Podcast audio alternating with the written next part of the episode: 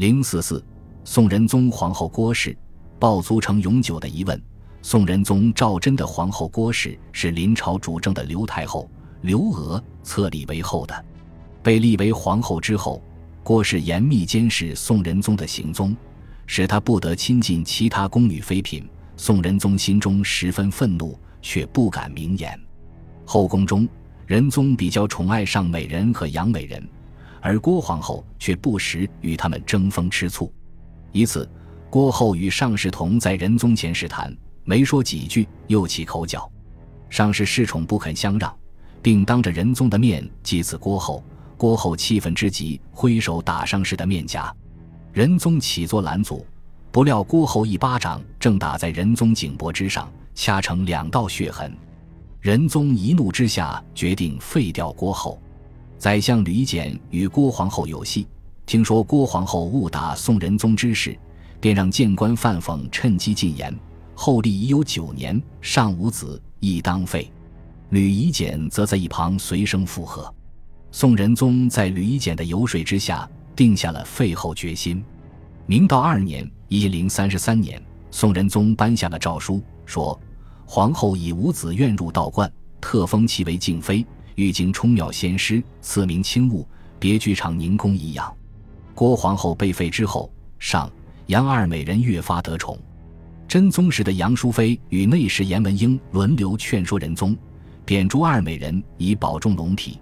于是二美人被送出后宫。次日传出诏旨，上杨两美人出家。九月，立大将曹彬的孙女为皇后。后来仁宗游览御花园，见到郭后原来乘过的轿子，触景生情，黯然泪下，对废后之举颇有悔意。于是又派人告知有重召郭后回宫之意。郭氏一想到被废时的情景，顿感万分屈辱，表示若再受召回宫，必得百官立班受册方可。吕夷简、严文英听到此消息，大为吃惊。两人在仁宗面前说过郭后的许多坏话，担心郭后回宫将对自己不利。恰好郭氏得病，仁宗派严文英带太医前去诊治。几天后，郭氏暴卒。郭后的暴卒，当时就引起不少传言，有人怀疑是吕夷简、严文英所害，认为二人立主废后，与郭后已势不两立，而仁宗欲召郭后回宫复位，这必定造成二人心理上的恐慌，从而采取措施将郭后害死。